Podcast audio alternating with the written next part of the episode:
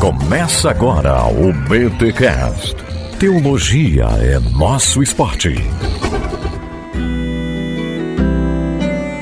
Muito bem, muito bem, muito bem. Começa mais um BT Cash, número 422. Eu sou o Rodrigo Bibo e hoje vamos falar de Catarina. Vambora? Ah, piada boa.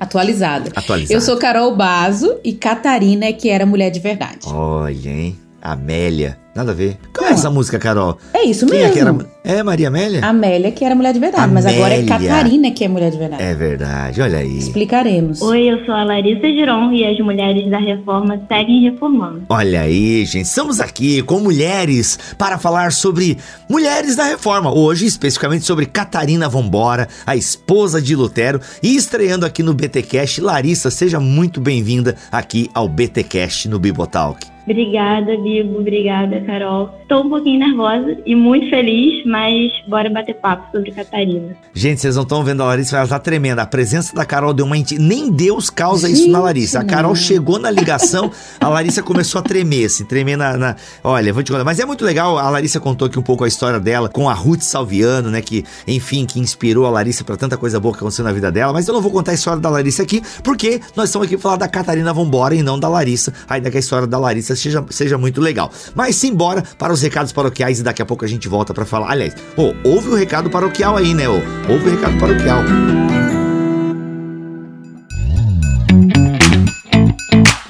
E nos recados paroquiais dessa semana, galera, é o seguinte: se você quer estudar teologia numa faculdade reconhecida pelo MEC, que já tem anos de tradição, professores consagrados, experimentados na academia e também na vida de igreja, o que nós aqui do Bibotal consideramos muito importante. Galera, Fabapar. Vai estudar lá na Fabapar, por quê? Porque eu, eu estudei na Fabapar, fiz o meu mestrado lá. Além do que, a Fabapar oferece direcionamento para a formação dos teólogos, ministros e líderes que atuem alicerçados nos princípios cristãos, claro, promovendo reflexão e atuação em todas as áreas e nos segmentos sociais. Além das disciplinas curriculares e tal, aquelas básicas da teologia, ela oferece quatro ênfases com matérias eletivas para você aprofundar ainda mais seus conhecimentos. Como assim? Vamos lá, você tem as matérias básicas de qualquer curso de teologia, hermenêutica, exegese, é Deus, Jesus, é teologia do novo, teologia do antigo e por aí vai. Além de todo um currículo básico, primordial em teologia, você tem essas ênfases. Quais são as ênfases que daí você escolhe para qual caminho você quer ir? Vamos lá. Você curte mais uma parada louvor e adoração? Você pode ter essa ênfase. Curto mais a pegada pastoral? Tem essa ênfase. Missões é meu lance?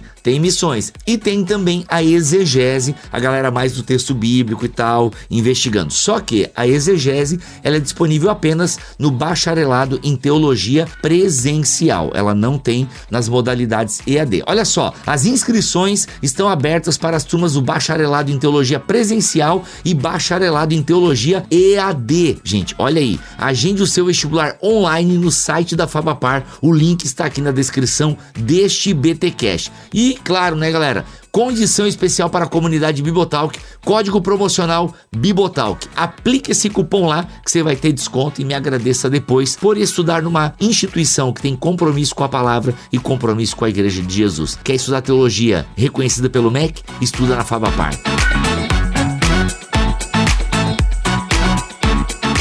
E quero avisar vocês também que no dia 5 de dezembro nós estaremos fazendo o lançamento do livro Nova Mentalidade, conversas em torno da carta de Paulo aos Filipenses, este livraço que o Bibotalk está lançando em parceria com a Mundo Cristão. Gente, dia 5 de dezembro estaremos lá na Igreja Assembleia de Deus Ministério Madureira, a sede em Guarulhos. Gente, mais informações para você fazer a sua inscrição, o link tá aqui na descrição deste BTcast ou na nossa bio lá do Instagram arroba Bibotalk. Espero vocês em Guarulhos, hein? Na sede da Assembleia de Deus Madureira, vai ser demais. Eu, Paulo On e Cacau Marques no Bibotalk Show, no lançamento do livro Nova Mentalidade. Mas tem que se inscrever, galera, porque as vagas são limitadas devido toda a questão ah, das medidas sanitárias. Então, vai o álcool em gel, leve a sua máscara. Então, tem todo esse cuidado que a gente está tendo. Mas, dia 5 de dezembro, estaremos lá. Esperamos vocês.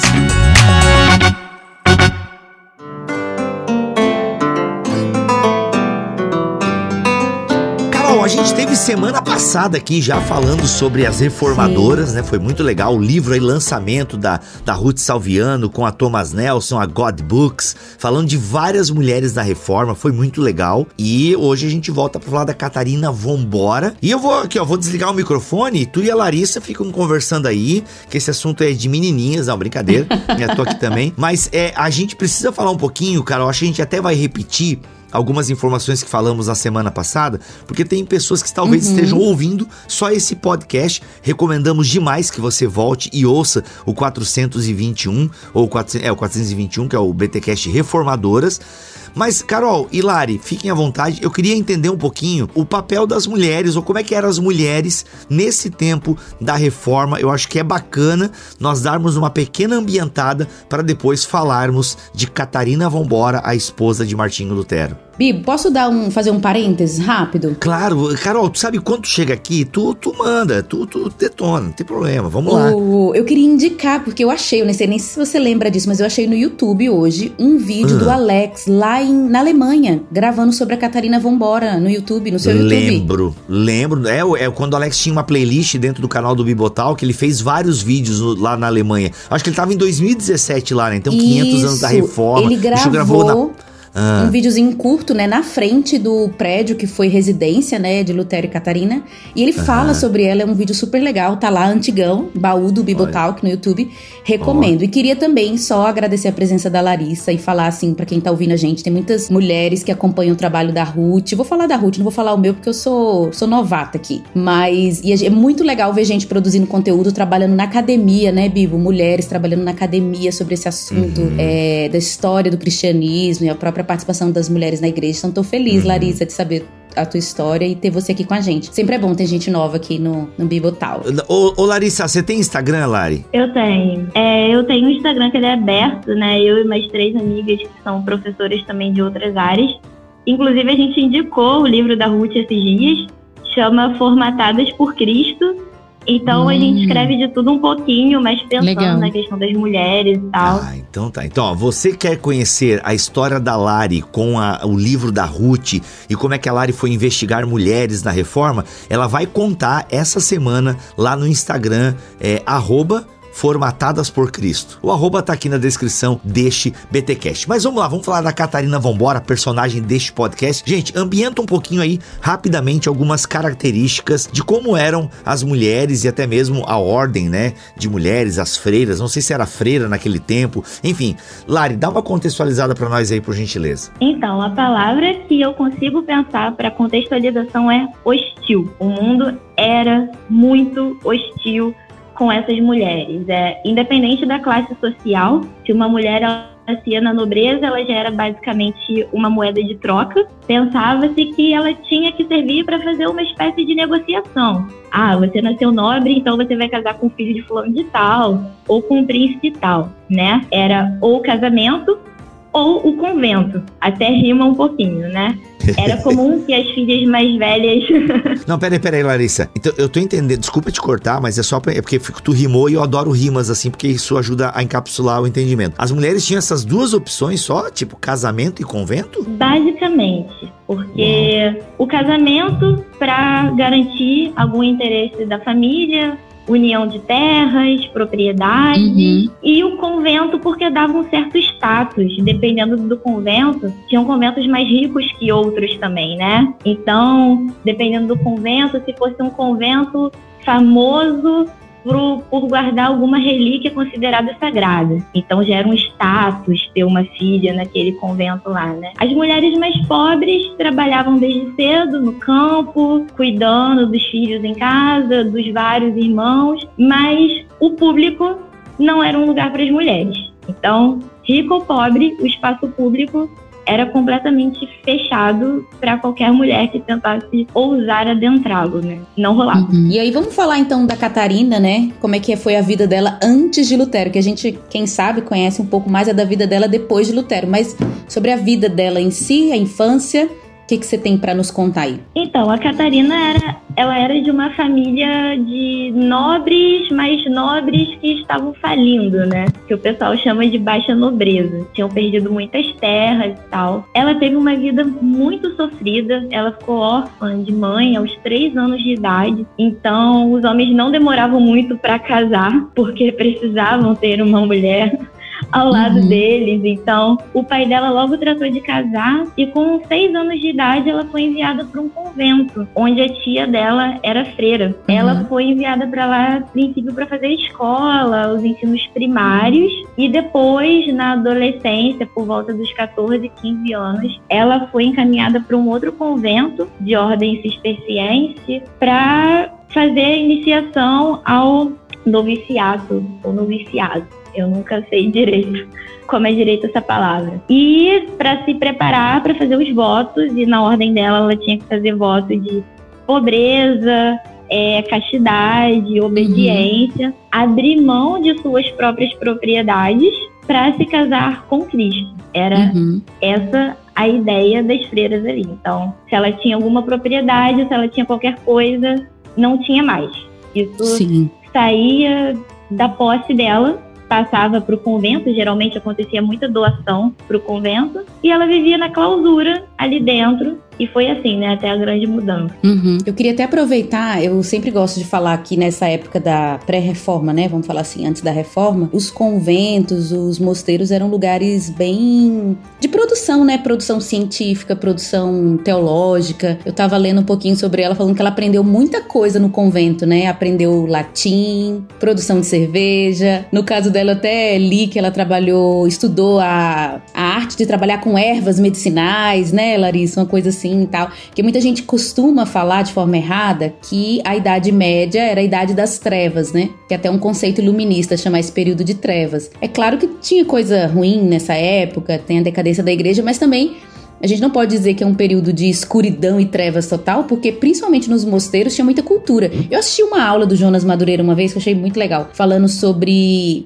a faculdade da Idade Média, comparando a faculdade da Idade Média com a faculdade de hoje em dia. Quem tá nas trevas é a gente, fazendo vestibular online, né? Estudando por Xerox, a gente não lê livro, a gente lê Xerox, trecho de capítulo e tal. Então era um período que, que tinha florescimento cultural, né? E fala um pouquinho pra gente o que, que ela aprendeu lá, como é que foi esse período lá. É assim, a gente brincava na faculdade que os medievalistas surtam quando ouvem alguém falando que Idade Média foi Idade das Trevas. Uhum. E com razão, né? Porque é exatamente isso que você estava falando, Carol. Os conventos, eles eram espaços de produção cultural também. Como, como eu tinha falado, né, óbvio, existiam alguns conventos que tinham mais condições que outros, mas de uma maneira geral, é, elas aprendiam a ler, a escrever. Algumas freiras avançavam nos estudos e aprendiam latim, aprendiam hebraico, que foi o caso da Marie Dentier falada né, uhum. no, no último podcast.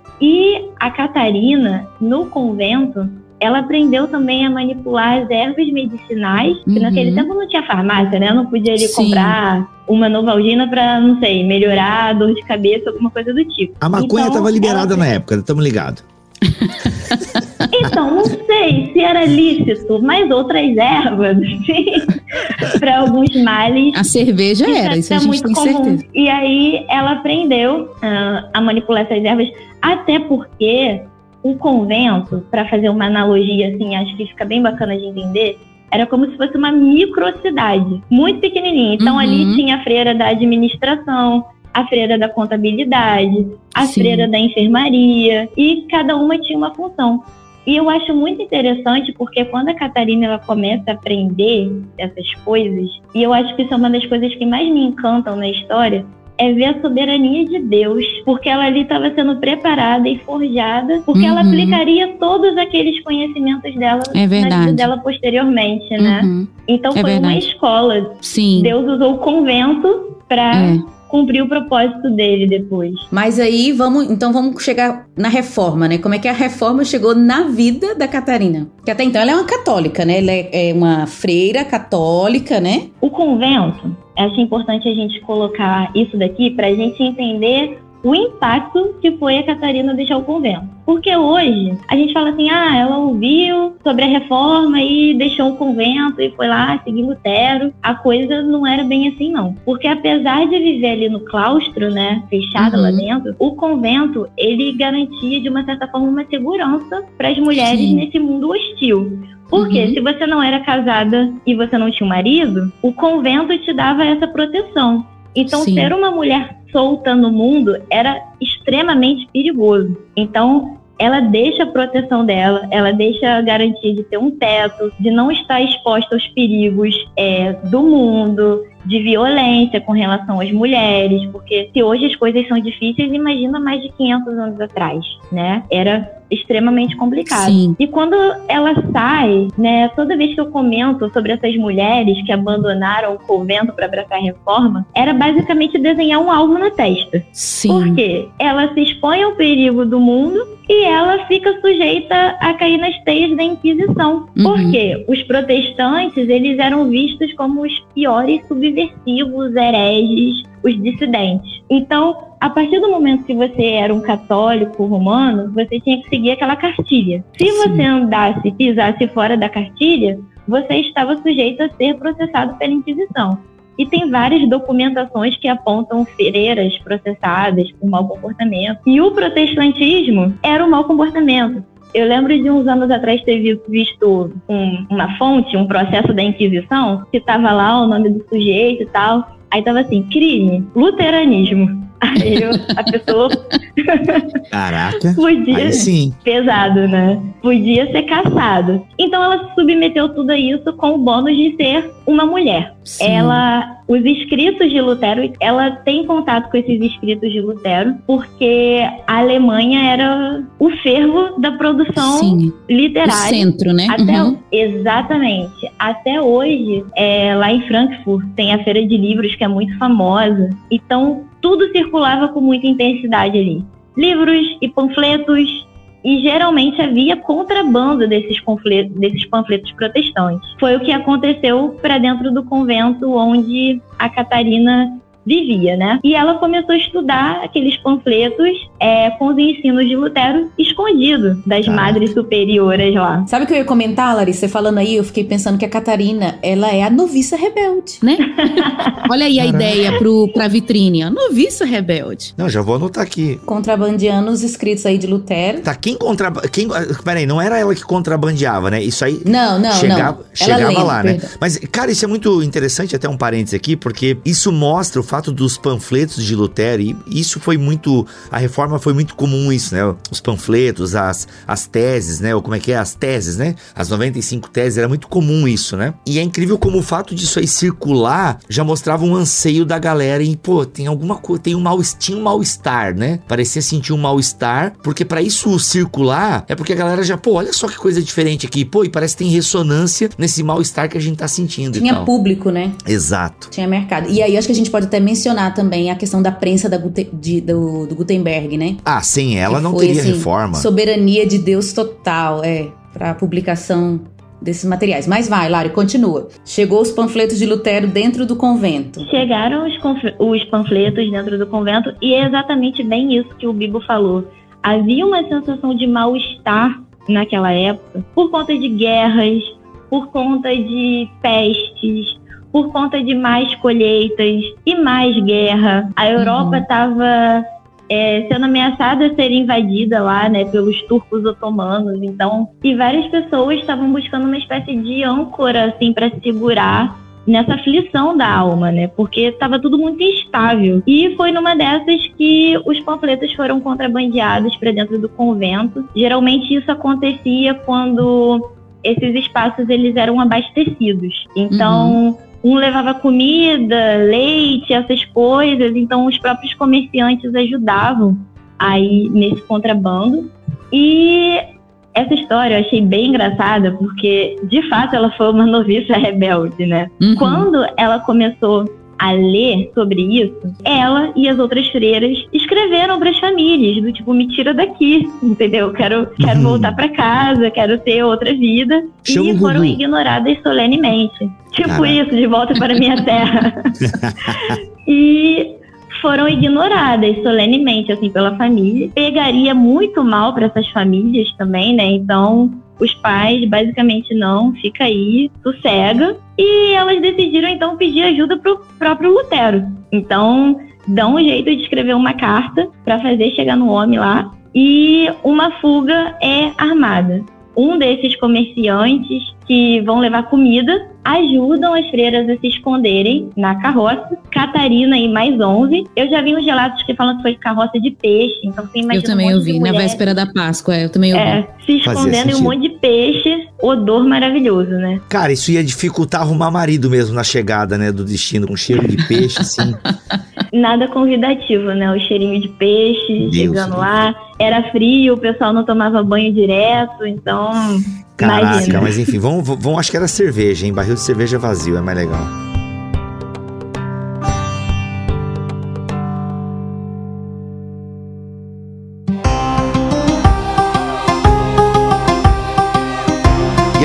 Elas chegam lá em Wittenberg com cheiro de peixe. E daí começa todo esse processo de tentar casar a mulherada toda, né? Então, essas mulheres vão casando. Era comum que essas mulheres casassem com seminaristas, né?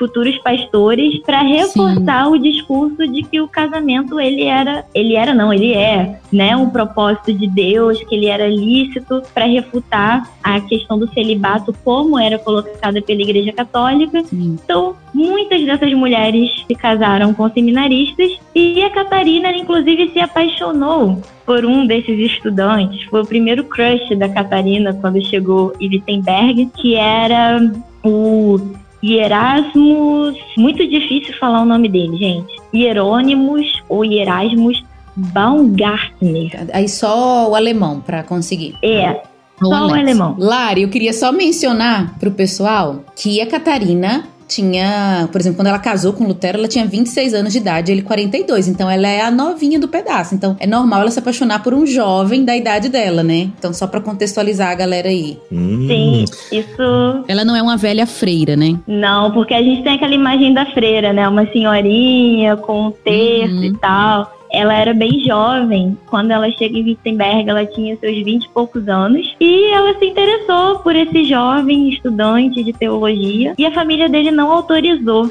É muito Eita. importante, eu acho, a gente destacar aqui porque até mesmo algumas pessoas que abraçaram a reforma ficavam ainda meio desconfiadas com medo de ser julgadas. Tipo assim, uhum. tudo bem casar, mas uma ex-freira não, não vai rolar. É demais. Entendeu? Ainda é demais.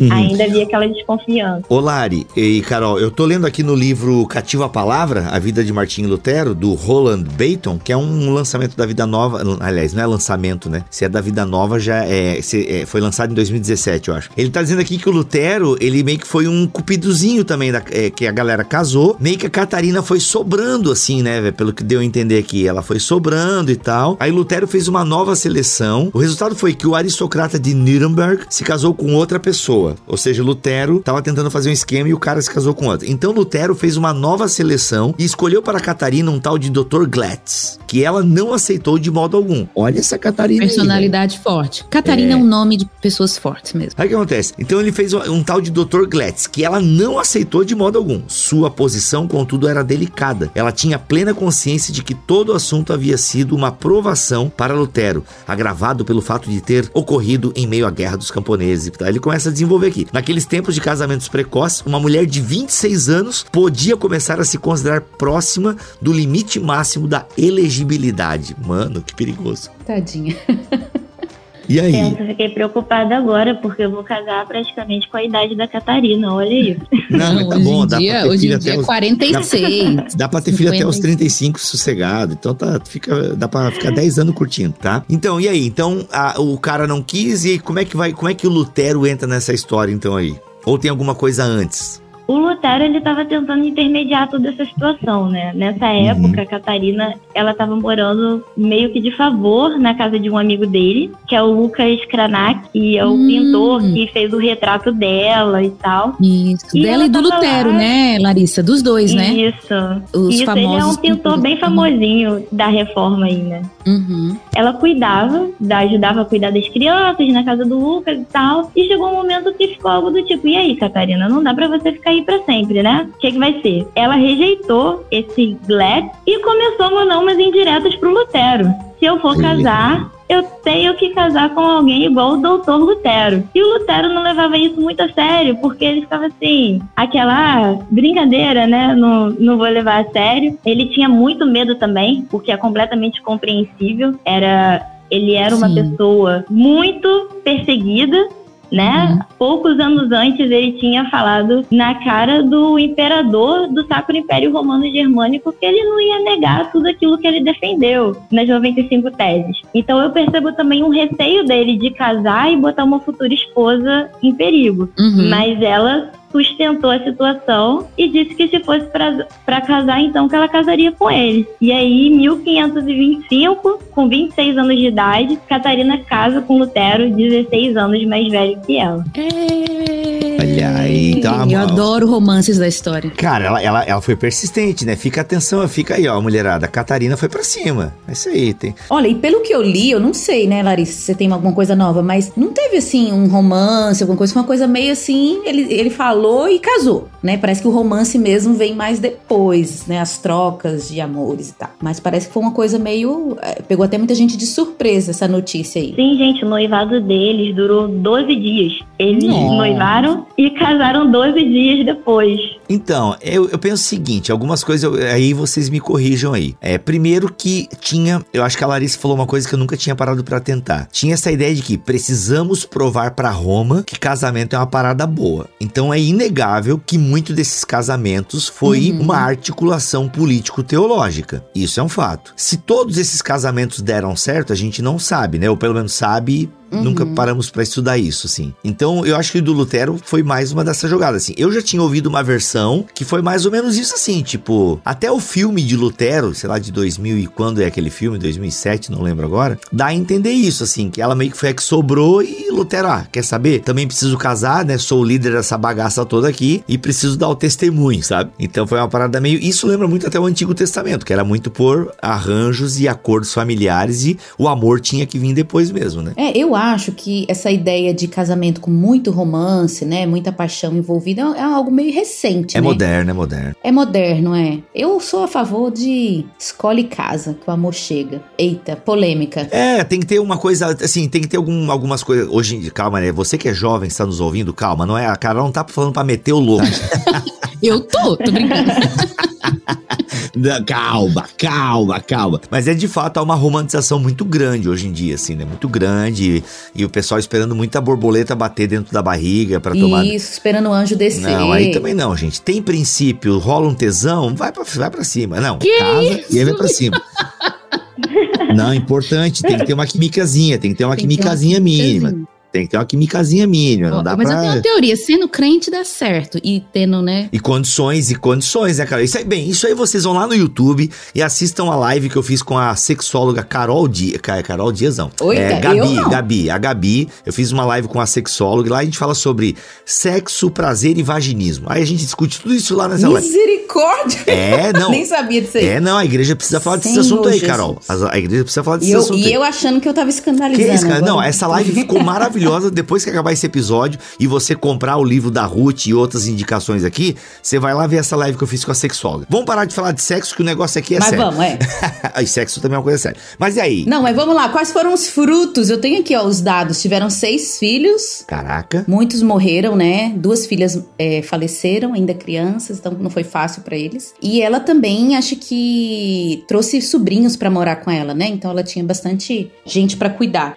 Mas vamos falar, Lari, sobre então, a, pra mim a parte mais legal da Catarina Vambora, que me inspira bastante, assim, nossa, eu gostaria de ser discípula dela. É que ela foi uma grande administradora da casa, da família e do ministério de Lutero, né? Inclusive no vídeo do, do Alex lá na Alemanha, ele fala que ela era chamada e é chamada lá de Lutera, né?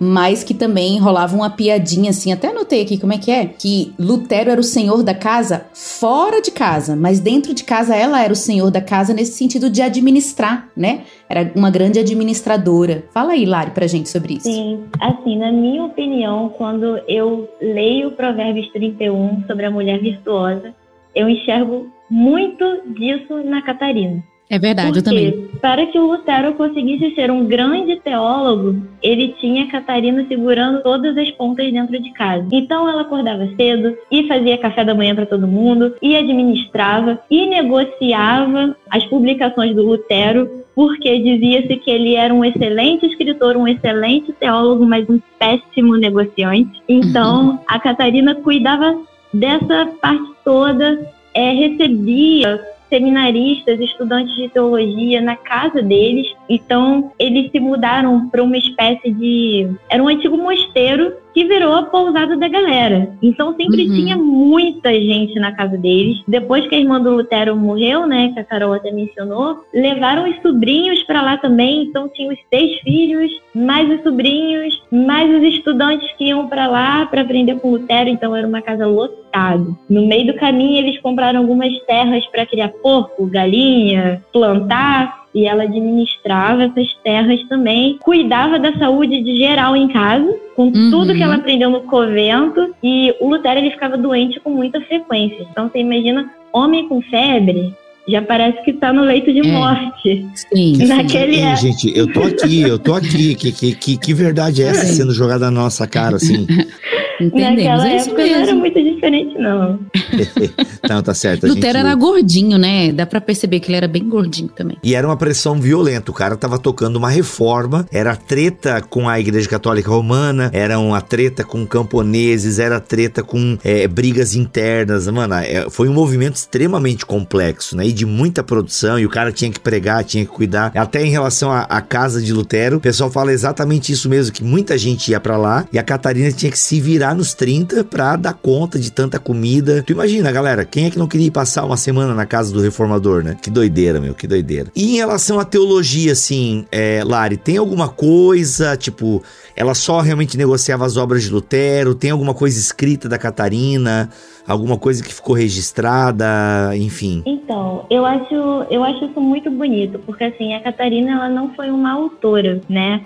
Então, a documentação que a gente tem para saber sobre isso tudo que a gente sabe da Catarina eram cartas. Cartas uhum. do próprio Lutero, cartas de alguns amigos. Mas, embora ela não tenha pegado numa pena para escrever qualquer tratado de teologia, Lutero se referia a ela como minha doutora, estrela oh. da manhã de Wittenberg. Olha ah, eu amo esses romances da Estável. Bonito, né? olha, olha, se não tinha paixão no começo, depois Lutero tava caidinho, hein, mano? É, olha aí. Agora eu vou chamar o anjo, Como é falar é com ele, pra me chamar de minha doutora. Agora vai ser minha assim doutora. Não, Estrela da Manhã de Montemor. É... Olha aí. Só aceito que isso é agora. Isso? Olha aí, eu chamo a minha esposa de Alexandra a Pequena. Oh, bem russo, não? Caraca, que da hora, meu, que da hora. Então, ela realmente ficou mais nessa questão. E são, e são cartas, então, Lari, que a gente tem dela, assim? Sim, e o que eu acho bacana, Bibu, disso tudo é que ela sabia que o marido dela tinha um papel de extrema importância, mas ela não via aquilo como se fosse um chamado isolado para Lutero. Eles estavam juntos na mesma missão. Para o Lutero Olha conseguir aí. escrever, ela precisava estar ali ao lado dele. Então, Sim. não é porque ela não publicou muitos livros, não é porque ela não palestrou em vários lugares, que ela não participou da reforma. Ela foi uma reformadora, junto com o esposo dela, né? Cumprindo o papel que Deus chamou para que ela cumprisse, para que tudo aquilo pudesse ter acontecido, né? Então a gente vê que Deus já estava moldando a Catarina desde o convento para que ela pudesse desempenhar esse papel. A gente brinca que na história a gente não pode é errado falar ah, o que seria, né? Porque a gente uhum. tem que falar dos fatos. É. Mas eu ouso dizer que Lutero sem Catarina não ia rolar não. É verdade. Ó, é tipo bochecha sem Claudinho.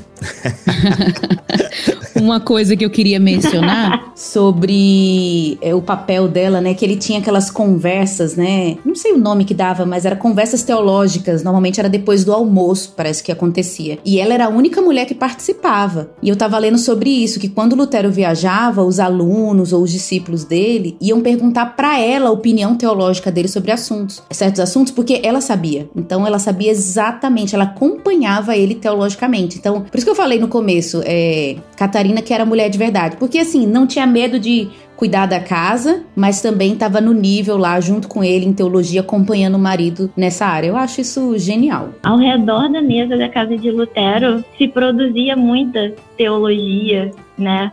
Hoje eu vejo a galera falando bem, né? Não sou teóloga, consumo a teologia necessária para cada cristão, mas era uma espécie, talvez, ali de teologia pública, de troca de ideias ao redor da mesa, de construir uhum. junto e pensar e tal.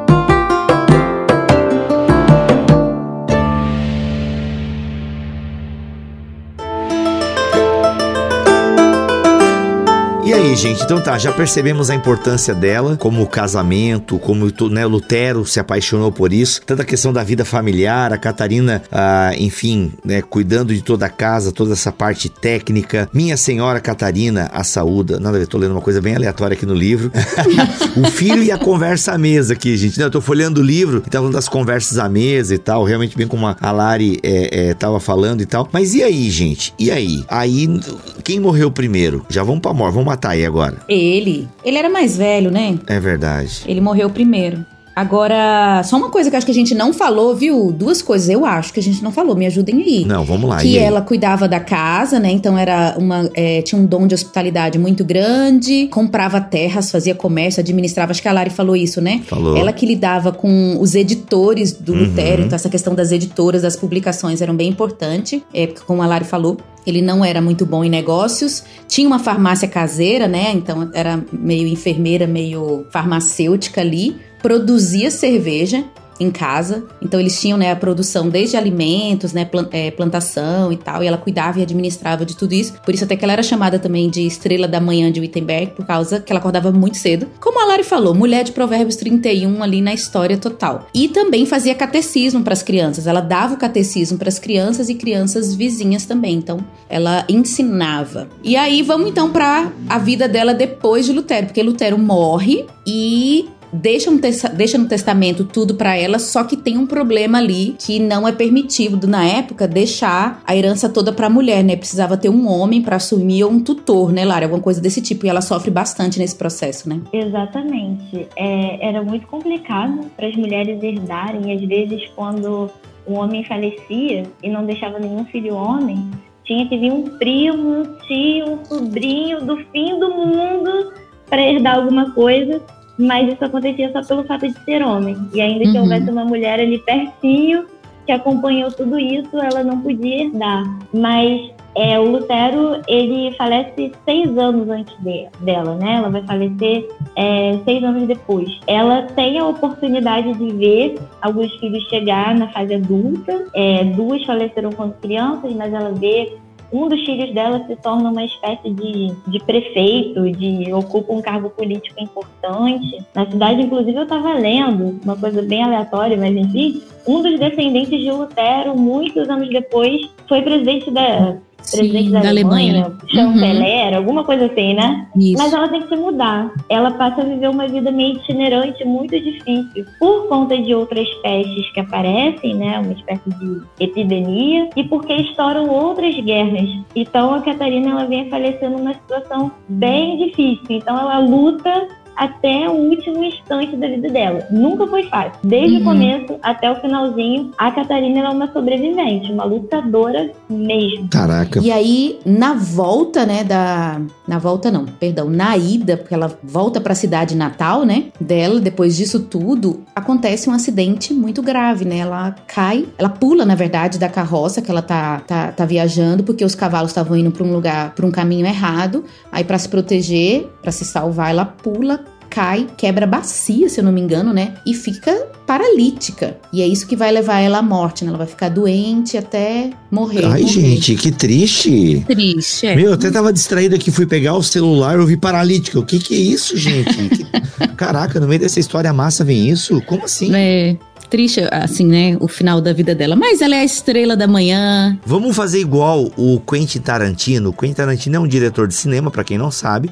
Que quando ele vai fazer algum filme que é baseado na história, ele muda os fatos conforme ele queria que fosse. Então, em, Ai, é então em Bastardos. Inglórios, o Hitler é metralhado na cara, entendeu? No Era Uma Vez em Hollywood, a atriz de cinema lá não morre. Então, assim, a gente podia dar um final feliz pra Catarina, né? Filho não pode Poxa, não. seria tão legal, hein, Lara? O que, que você me diz? Pô, que, que triste isso, né? Poxa. É, eu acho que, não sei, de repente a gente poderia imaginar a Catarina sentada na varanda com um monte de netinhos ao redor e ela contando as histórias de como ela conquistou o vovô Lutero.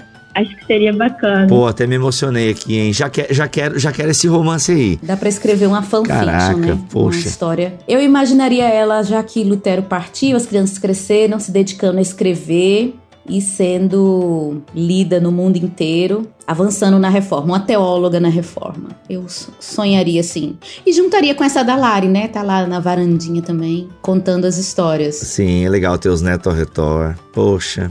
Pô, que pena. Mas enfim, foi uma história, eh, com certeza, né, por trás de um grande homem. Aquele. aquele- Existe uma grande mulher. Não, mas ela foi fundamental mesmo. Ah, eu tava vendo aqui esse livro e fala de algumas coisas bem legais também. E- Eles davam uma discutida também, né? Tipo, não era muito. Tinha uns. Apesar de ter esse romance, essas, essas declarações aí, rolavam uns fights também, não tinha? Como todo casamento, óbvio. Sabe de alguma fofoca, Lari, sobre isso? Você sabe alguma coisa aí? Algum bastidor, assim, de- do, do casamento, sei lá, que saiu na caras da época? Tem, tem uma fofoca, não sei é bem uma fofoca, mas vamos lá. O Lutero, ele era um cara, às vezes, meio bad vibes, sabe? Meio pra baixo, ficava Uhum. triste. É compreensível, né, gente? A vida do cara era bem complicada. E aí teve uma situação que ele tava vários dias sem sair do quarto, refletindo sobre a vida, pensando se o que ele tava fazendo era certo, se aquilo era vontade de Deus e todo deprimido. E aí ela se vestiu toda de preto e entrou no quarto e ele levou aquele susto. Achando assim, bem, quem morreu, né? E ela, parece que Deus morreu, porque olha como é que você tá. E aquilo foi um pá, né? O Lutero foi, levantou, saiu e ela era dessa. Ele era bem direto quando era necessário. Caraca, olha aí, Catarina Vambora já falou que Deus morreu antes de Nietzsche. Cara, que criando tendência. oh, mas muito bom. Ó, eu, eu gosto dessas curiosidades. Tem mais uma, não? Se tiver mais uma, solta. Se não tiver, Ah, acho que agora eu não lembro. Tem que me atualizar das fofocas do século XVI.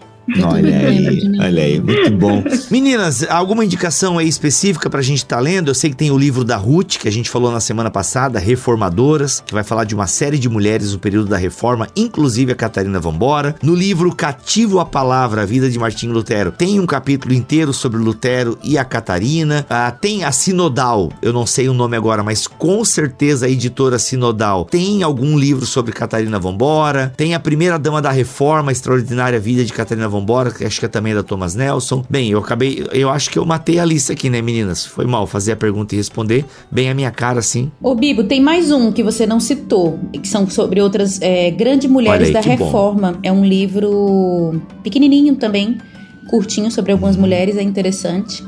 Acho que é da editora John Knox, alguma coisa assim. John Knox Publicações. Legal. Agora, eu indicaria, eu achei vários vídeos legais no YouTube, tá? Olha. Começar pelo do, do Alex, né, que eu citei. Uhum. Que de todos foi o que eu mais gostei, até porque ele está na frente de onde eles moravam Olha ali, super chique, Uhum. tomando um cafezinho na Alemanha. Mas tem uns videozinhos muito legais no YouTube. Tem um vídeo é, especificamente da Catarina que foi feito pela Francine, a Francine Veríssimo Walsh, que ela Isso. postou no Graça em Flor um vídeo falando da Catarina. Uhum, eu vi também, muito bom. Ah, legal, gente. Ó, então já tem, tem material online legal aí. Os, a gente vai tentar botar os links aqui na descrição deste podcast. E é isso. Larissa, muito obrigado pela tua presença aqui no BTcast. Espero que dê tudo certo no seu casamento e a gente volte a gravar futuramente. Amém, eu que agradeço. Estou muito feliz por ter conversado um pouquinho sobre esse tema. Eu espero que ele seja cada vez mais falado e tamo aí pra próxima. É nóis. Carol, como sempre, né? Obrigado pela parceria. Eu que agradeço, pra mim é sempre bom tá aprendendo junto. É isso. Gente, olha só, e esse podcast chega até vocês graças à Fabapar, a Faculdade Batista do Paraná, que tem cursos de teologia reconhecido pelo MEC, pós-graduação, mestrado, enfim. Se você quiser conhecer um pouco mais da Fabapar, o link tá aqui na descrição deste podcast. Voltamos a semana que vem, se Deus quiser e assim permitir. Fiquem todos na paz do Senhor Jesus.